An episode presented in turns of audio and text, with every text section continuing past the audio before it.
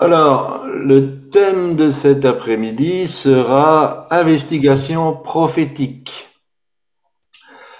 Euh, et je vais demander à ma petite chérie si elle veut bien nous lire l'évangile de Marc au chapitre 2, des versets 1 à 12. Alors je lis. Quelques jours après, Jésus revint à Capernaum. On apprit qu'il était à la maison.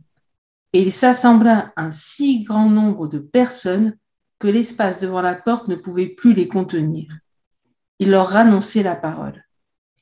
Des gens vinrent à lui, à lui amenant un paralytique porté par quatre hommes. Comme ils ne pouvaient pas l'aborder à cause de la foule, ils découvrirent le toit de la maison où ils étaient et ils descendirent par cette ouverture le lit sur lequel le paralytique était couché. Voyant, Jésus, voyant leur foi, dit au paralytique, Mon enfant, tes péchés te sont pardonnés. Il y avait là quelques scribes qui étaient assis et qui se disaient au-dedans d'eux, Comment cet homme parle-t-il ainsi? Il blasphème. Qui peut pardonner les péchés si ce n'est Dieu seul? Jésus, ayant aussitôt connu par son esprit ce qu'ils pensaient au-dedans d'eux, leur dit, Pourquoi avez-vous de telles pensées dans vos cœurs? Lequel est le plus aisé de dire au paralytique, Tes péchés te sont pardonnés, ou de dire, Lève-toi, prends ton lit et marche Or, afin que vous sachiez que le Fils de l'homme a sur la terre le pouvoir de pardonner les péchés, je te l'ordonne, dit-il au paralytique, Lève-toi, prends ton lit et va dans ta maison. Et à l'instant, il se leva, prit son lit et sortit en présence de tout le monde, de sorte qu'ils étaient tous dans l'étonnement et glorifiaient Dieu, disant, Nous n'avons jamais rien vu de pareil. Merci, merci, merci. Tu es une très, très bonne liseuse. euh, alors, je vous demande toute votre attention, c'est un message un peu particulier. Euh, on utilise souvent ce texte dans le domaine de l'évangélisation et tout ça. Euh, et donc j'espère me faire comprendre dans ce que je veux partager cet euh, après-midi. Donc oubliez un peu le repas Hein, j'espère que la digestion est terminée et que euh, vous allez pouvoir vraiment euh, capter la pensée qu'il y a derrière ce message. En fait, si j'appelle ça de l'investigation prophétique, c'est parce que il y a beaucoup de, confusion au niveau du, prophétique. Souvent, le, le prophète est assimilé à un prédicateur de l'avenir avec moult détails. Et dans la période qui a démarré en 2020 jusqu'à aujourd'hui, euh, on a entendu souvent des serviteurs de Dieu dire mais où sont les prophètes? Euh, Ils n'ont pas annoncé les choses, euh, comment ça se fait et ainsi de suite. Alors bien sûr c'est une forme prophétique, mais je crois aussi qu'il y a une attente euh, au niveau du ministère de prophète que le prophète va donner en détail euh, ce qui va se produire et certains s'aventurent sur cette route mais finalement annoncent des choses qui ne se réalisent pas.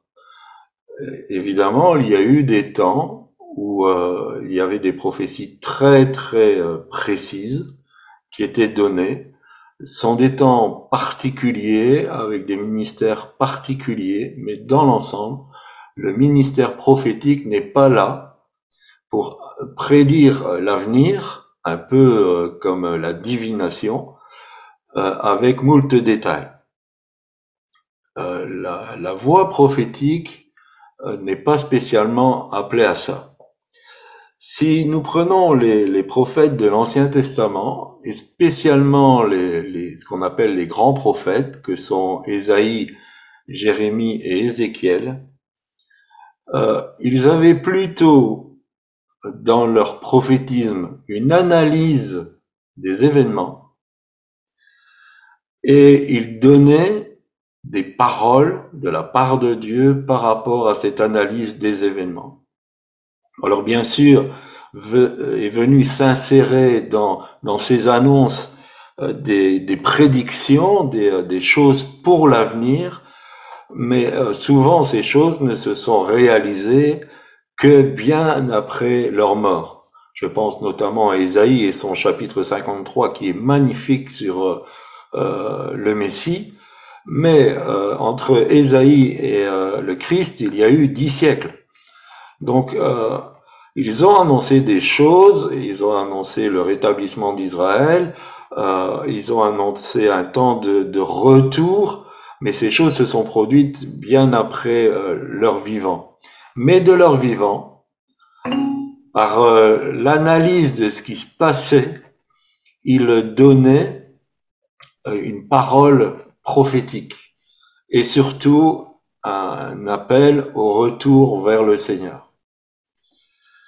Donc l'investigation prophétique, c'est discerner les temps au travers des événements et leur explication au travers de la parole écrite. C'est ce que je, voudrais partager cet après-midi parce que ceci est accessible à tous. Si nous fouillons la parole de Dieu, nous allons comprendre les événements d'une manière prophétique par rapport à ce que la parole de Dieu, elle dit. Alors, euh, il y a eu euh, quelques années maintenant, euh, en fait, on avait fait une expérience sur la Torah avec des ordinateurs. Et quand on mettait un code mathématique, on a retrouvé des annonces prophétiques. je prends ça en exemple. Je dis pas que euh, c'était extraordinaire, que c'était un miracle, euh, mais je prends ça en exemple pour montrer euh, la qualité de la parole de Dieu. Ce livre que nous possédons est une vraie bombe parce qu'il est d'une richesse extraordinaire. Et donc ces informaticiens ont donné à l'ordinateur l'ordre de faire une séquence mathématique des lettres. Et ils ont découvert qu'en faisant cette séquence mathématique, ils retrouvaient des choses qui se sont produites dans l'histoire, notamment le nom de celui qui a inventé la pénicilline, notamment que le peuple juif serait déporté dans des wagons. Il faut savoir que quand cette séquence mathématique se terminait, c'était sur le passage où le pharaon d'Égypte a envoyé des chariots pour aller chercher Jacob. Donc on peut y voir des, coïncidences, et il y, a, y a plein plein de choses comme ça, mais ça montre la qualité de la parole de Dieu. Et euh, un fait euh, notoire, c'est que tant que ces informaticiens n'avaient pas l'information, ils ne pouvaient pas décoder quelque chose de l'avenir. Mais ils pouvaient voir dans ces séquences mathématiques des choses qui étaient annoncées et qui s'était produite. Nous avons une grâce, une bénédiction d'avoir la parole de Dieu. Euh, si vous faites un peu l'histoire de l'Église, on a essayé de la détruire de tous les moyens possibles. Mais Dieu a veillé sur sa parole. Et c'est le premier livre qui a été imprimé.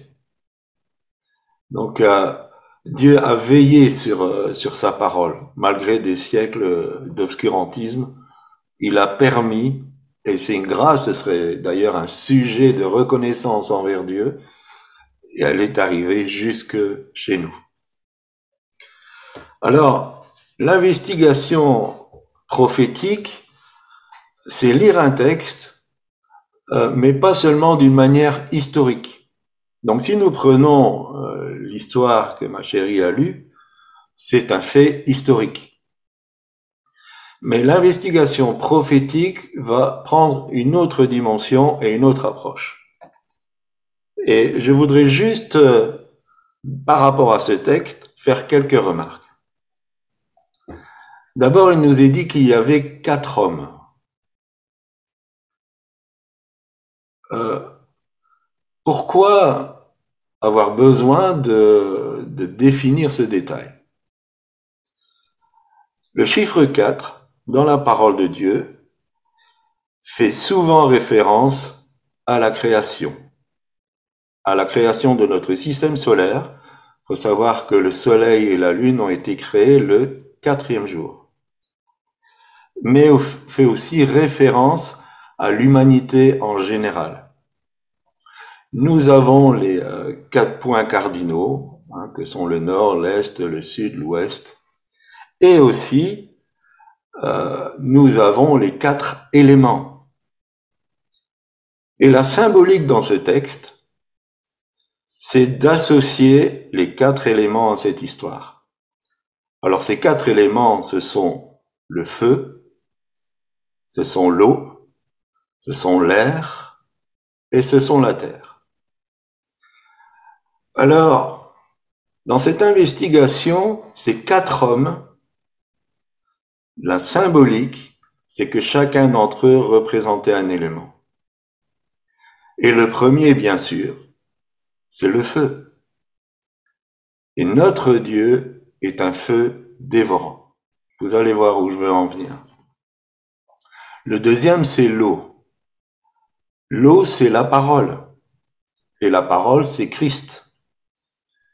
D'ailleurs, dans 2 Pierre, euh, chapitre 3, verset 5, il est dit, Ils veulent ignorer en effet que des cieux existèrent autrefois par la parole de Dieu, de même qu'une terre tirée de l'eau est formée au moyen de l'eau. Le troisième élément, c'est l'air. Alors, qui est le souffle? Qui est le roi? Qui est l'air? C'est le Saint-Esprit. Et enfin, le quatrième élément, c'est la terre. Et la terre, c'est l'être humain. Et qu'est-ce qu'on peut comprendre. D'abord, ces quatre hommes, ils avaient du zèle. Ils étaient en feu. Ils avaient la foi en Christ. Sinon, ils ne se seraient pas donné le mal qu'ils se sont donné. Ils étaient inspirés du Saint-Esprit et déterminés. Et enfin, il y en avait un qui avait un sens pratique et qui a trouvé une solution aux obstacles se mettaient devant eux en enlevant le toit. Qu'est-ce que moi je, comprends? Qu'est-ce que j'apprends dans cette investigation prophétique? Eh bien, il plaît à Dieu de faire les choses avec les êtres humains. Il plaît à Dieu de faire les choses avec les êtres humains. Et donc, le feu l'eau, l'air s'étaient associés à la terre pour faire quelque chose. Et cette association, c'est Dieu qui la veut. Dieu serait capable de faire les choses. Il n'a pas, entre guillemets, besoin de nous, mais il a décidé de faire les choses avec nous. Et ce que ces quatre hommes ont fait, donc cette trinité associée à l'être humain, ils ont porté la souffrance de l'humanité, qui est représentée par le paralytique. Ils ont pris ensemble la souffrance de l'humanité pour lui donner une solution. Alors, les trois ne vont pas devenir quatre. Rappelez-vous que l'être humain a été créé à l'image de Dieu. C'est quelque chose de très particulier, parce que les anges n'ont pas été créés à l'image de Dieu. La Bible dit, tu as fait l'homme de peu inférieur aux anges, mais dans son humanité. Mais l'homme est appelé à rejoindre cette Trinité. Amen. L'homme est appelé à rejoindre cette Trinité. Quand Dieu a créé l'homme, il a voulu que l'homme soit associé à la Trinité. Pourquoi? Et pourquoi les trois ne deviendront pas quatre? Parce que nous serons fusionnés à Christ par le mariage. Nous les enfants de Dieu, nous allons être fusionnés à Christ par le mariage.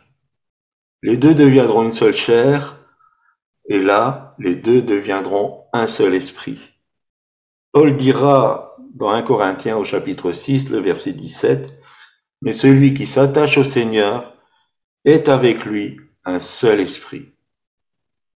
Alors aujourd'hui, nous sommes la fiancée. Et on peut avoir un bel exemple avec Marie et Joseph. Et euh, Jean-Pierre nous a expliqué tout l'engagement qu'il y avait pardon, derrière les fiançailles. C'était un mariage avant que les personnes vivent ensemble. Mais c'était déjà un, mariage. Il y avait euh, des, des promesses. Et Christ s'est promis à nous. Et l'Église se promet à Christ. Mais au jour des noces de l'agneau, nous allons être fusionnés avec lui. Et donc nous allons faire partie de la Trinité. Nous serons cohéritiers avec Christ. C'est un grand mystère, Paul le dit dans Éphésiens au chapitre 5, le verset 32. Ce mystère est grand. Je dis cela par rapport à Christ et à l'Église. Cette fusion est, très difficile à comprendre. C'est un mystère. Mais de toute éternité, quand Dieu a créé l'être humain, c'est ce qu'il voulait. Donc c'est une destinée plus que glorieuse qui nous attend, de pouvoir être fusionné à la Trinité, être fusionné à Dieu. Alors je reviens à notre texte de base. Et là, je vais en tirer un peu des, conclusions euh, plus historiques, je vais dire, en disant que la foi déclenche la parole. Voyant leur foi, Jésus dit. Alors, euh, en discutant avec ma chérie, elle, a dit, ben, en fait, c'est euh, c'est comme un cercle, parce que la foi, elle vient de ce qu'on entend, et euh, ce qu'on entend vient de la parole de Dieu. Et quand cette foi, elle est là, elle produit la parole de Dieu. Ce qui fait que euh, Jésus va prononcer une parole, c'est parce qu'il a vu la foi. Si Dieu ne voit pas la foi dans notre cœur, il va pas donner la parole créatrice. Il va pas donner la parole qui va faire l'exaucement. Il faut qu'il trouve la foi. Jacques nous dit que quand on demande quelque chose, qu'on ne doute pas.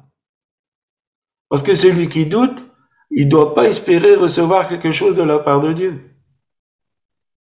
S'il n'y a pas de foi, ça ne va pas déclencher la parole créatrice.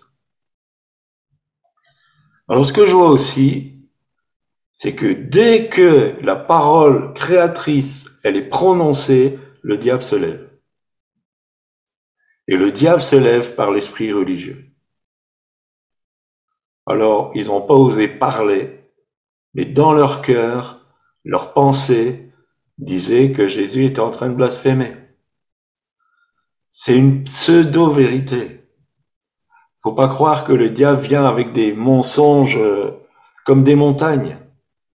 Il vient avec des pseudo-vérités. Comme il a tenté Jésus dans le désert, il est venu avec des paroles qui étaient des pseudo-vérités. Il a même cité la parole de Dieu. Donc, le mensonge ne se trouve pas spécialement dans des paroles qui n'ont rien à voir avec la parole de Dieu. Mais c'est une vérité qui est déformée. Et pourquoi c'est déformé? Ils avaient raison, il n'y a que Dieu qui est capable de pardonner les péchés. Mais ce qu'ils ignoraient, c'est que Christ était Dieu. Et qu'il avait ce pouvoir. Et qu'il avait le pouvoir de pardonner les péchés. Et il l'a démontré par un acte de puissance après. Pour dire, voilà, c'est facile de dire tes péchés sont pardonnés. Mais c'est nettement moins facile de dire à un paralytique, lève-toi et marche. Et il l'a démontré pour qu'ils comprennent qu'ils étaient dans l'erreur.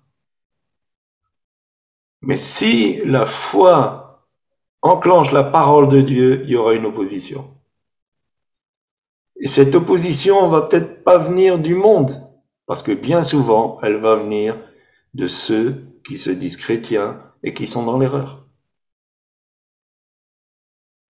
Un jour, euh, ma chérie a reçu le verset Tu seras sauvé, toi et ta famille.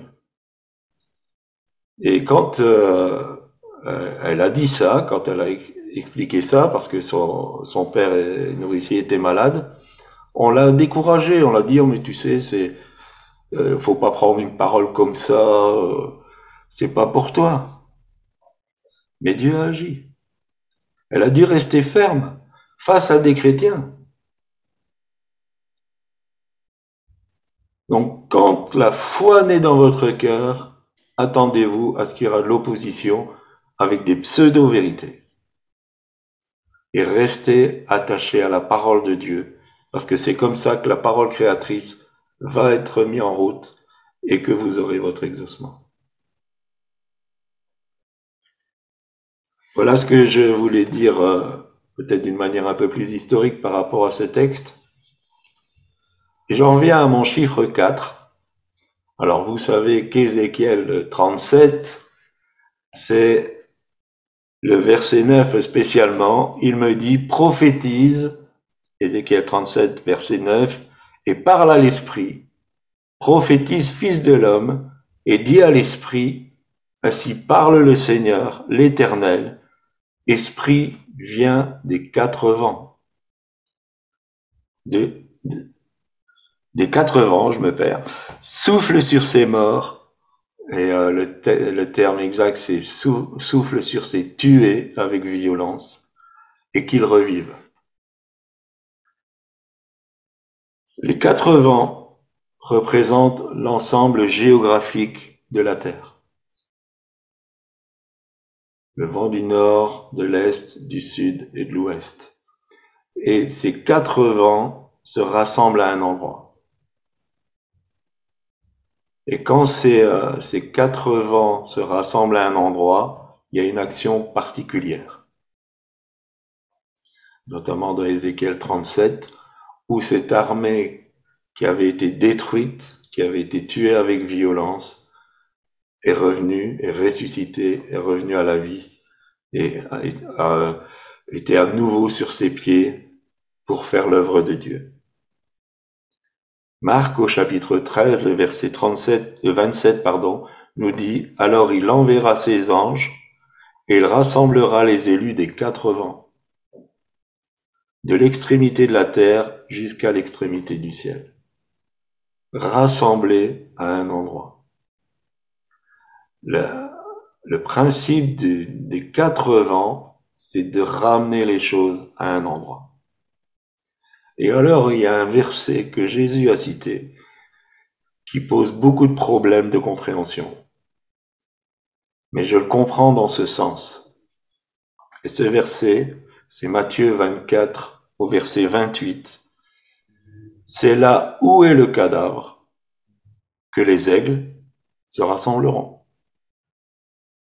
En quelque lieu que soit le cadavre, là s'assembleront les aigles.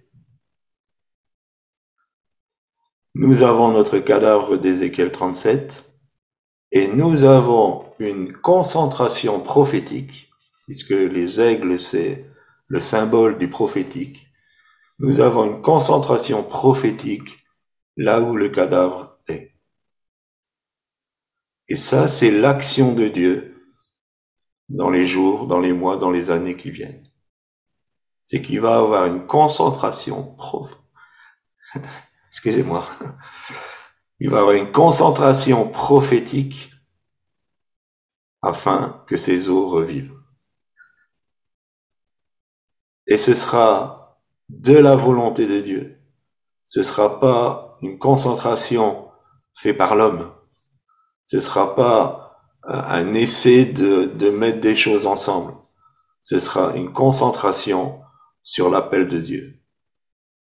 Et ceux qui ont l'onction prophétique vont se rassembler à un endroit, là où il y a la mort, là où il y a le cadavre. Alors j'ai continué un peu, j'ai regardé les, vents, les différents vents. On parle pas beaucoup du, du vent du nord, du vent du sud, du vent de l'ouest, peu, dans la parole de Dieu. On parle beaucoup du vent de l'est. Et le vent de l'est, c'est toujours quelque chose de mauvais dans la parole de Dieu. Et j'en prends par exemple Exode au chapitre 10, le verset 13. Moïse étendit sa verge sur le pays d'Égypte, et l'Éternel fit souffler un vent d'Orient sur les pays toute cette journée et toute la nuit. Quand ce fut le matin, le vent d'Orient avait apporté les sauterelles. Et les sauterelles ont tout mangé en Égypte. Et souvent, le vent d'Est dans la parole de Dieu est associé à une catastrophe. Alors, ce que moi j'ai compris, c'est que la, famine spirituelle, elle vient d'Orient, elle vient de l'Est. Elle vient d'Orient et nous pouvons remarquer que aujourd'hui, spécialement en Occident. Donc l'Occident, c'est euh, l'Europe, c'est euh, euh, les États-Unis du Nord et euh, l'Amérique du Nord. En Occident, les religions orientales ont pollué le véritable évangile. Et on trouve partout des traces des souches de religion orientale. Et des chrétiens s'adonnent à des choses qui sont des philosophies orientales, qui sont des médications orientales, qui sont dans la sagesse de l'Orient. Et d'un autre côté, nous avons les pays de l'Est qui ont été les instigateurs d'un communisme antichrist. Et euh, bien sûr, le mur de Berlin est tombé, et je vais vous expliquer quelque chose après. Mais ils ont été les instigateurs d'un communisme antichrétien. Et ce communisme, ils l'ont favorisé dans d'autres régions du monde. Que ça soit en Corée du Nord, que ça soit à Cuba, que ça soit dans d'autres régions. Euh, et la Chine fait partie de l'Orient.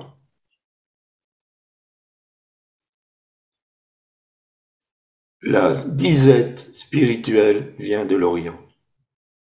Et pourtant, les mages sont venus d'Orient, chercher la vérité. Ils sont venus d'Orient pour chercher la vérité. Cette anecdote, je voudrais vous raconter. Quand moi-même j'ai fait mon, euh, mon centre de formation biblique, j'avais vu une vidéocassette d'un prophète. Et ce prophète demandait à Dieu pourquoi un pays comme l'Allemagne, qui est de tradition protestante, où il y a eu des, choses profondes au niveau de, de la redécouverte de la parole de Dieu, pouvait être à la base de deux guerres mondiales.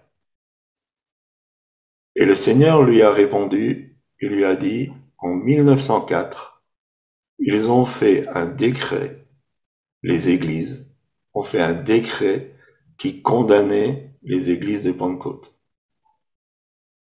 Les églises ont pris une position officielle contre tout mouvement de Pentecôte. Et pourquoi je, crois ça?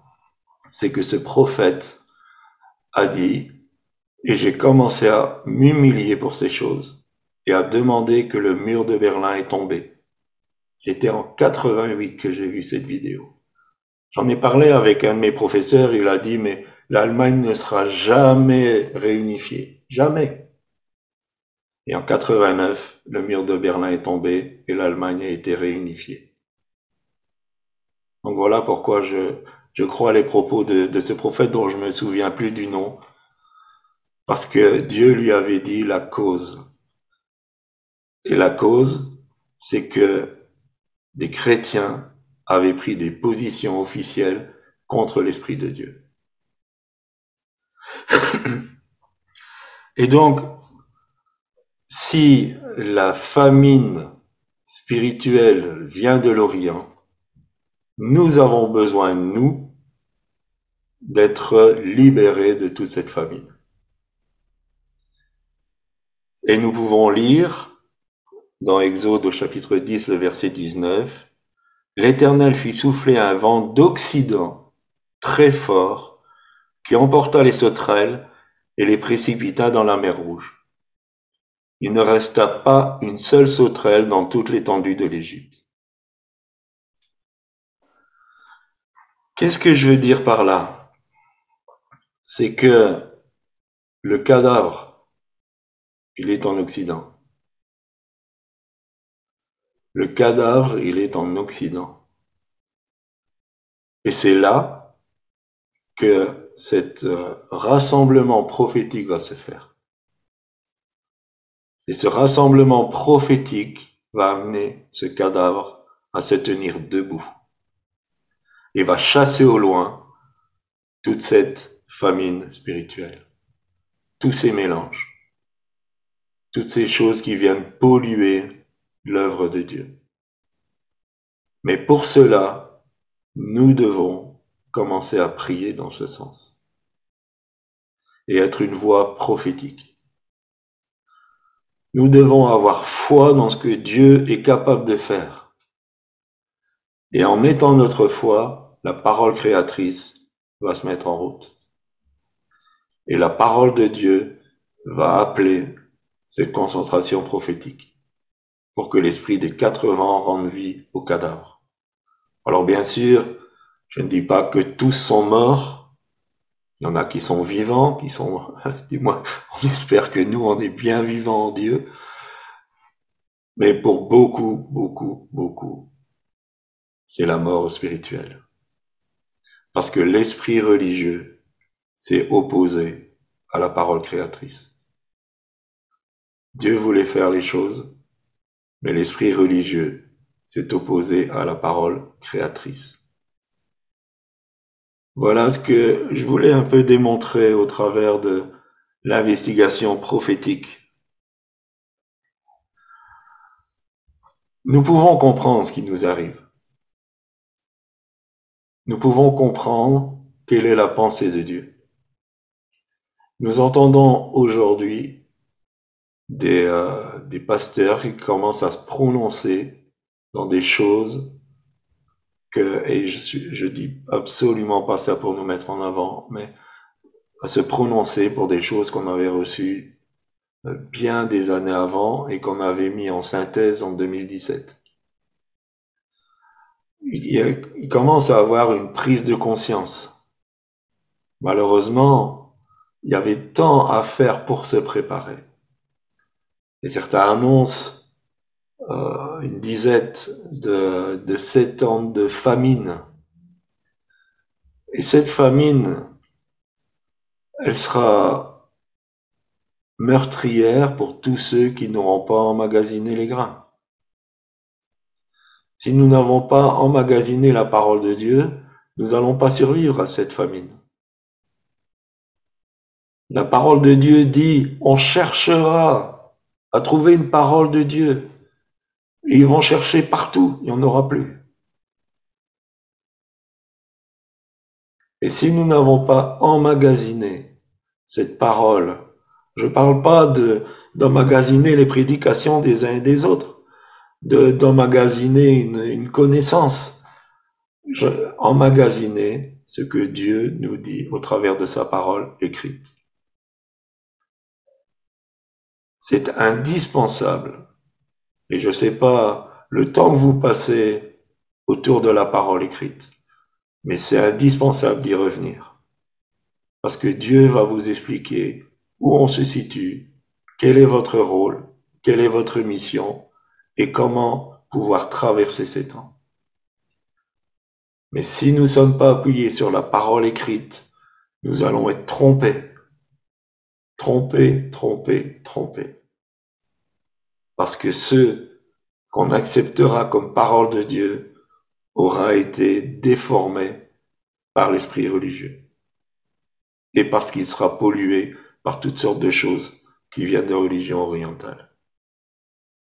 Et c'est ce qu'on peut voir dans le peuple de Dieu, c'est qu'il y a tellement de mélanges, tellement de choses. Et c'est une tristesse de voir des, centaines de personnes être euh, envoûtées par des gens qui se disent serviteurs de Dieu et qui ne le sont pas, et qui leur font faire des choses n'importe comment. Et le Christ n'est pas leur maître. Le Christ n'est pas leur maître. Et j'espère que, je terminerai là-dessus, j'espère que cette parole de cet après-midi va vous donner le désir de plonger vos regards dans la loi parfaite. Ceux qui auront plongé leur regard dans la loi parfaite. Plongez vos regards dans la parole de Dieu et il vous enseignera. Il va vous parler personnellement, à chacun en particulier. Je vous remercie de m'avoir écouté et si vous voulez, nous allons prier.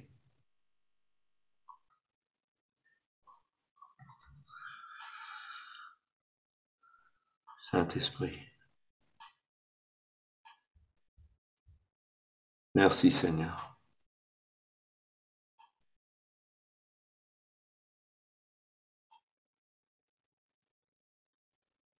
Merci Seigneur pour ton amour envers nous. Merci Seigneur parce que tu, tu n'es pas avare de te révéler. Merci Seigneur parce que tu veux que nous prenions conscience de où nous sommes et des événements qui nous entourent. Seigneur, je te prie pour chacun, chacune en particulier. Seigneur, s'il y a des, racines de, de ce mélange, que ces racines brûlent au nom de Jésus. Seigneur, que nous soyons remplis de la vérité de ton évangile, remplis de cette parole qui est la vérité sans mélange, sans compromis. Seigneur, que nous puissions nous tenir debout, fondés sur ta parole. Et Seigneur, que la foi grandisse dans nos cœurs pour que la parole créatrice se manifeste dans nos vies, dans nos villes, dans nos nations. Nous te le demandons au nom de Jésus. Seigneur, tu as dit, ne crains pas, petit troupeau, parce que j'ai décidé de vous donner le royaume.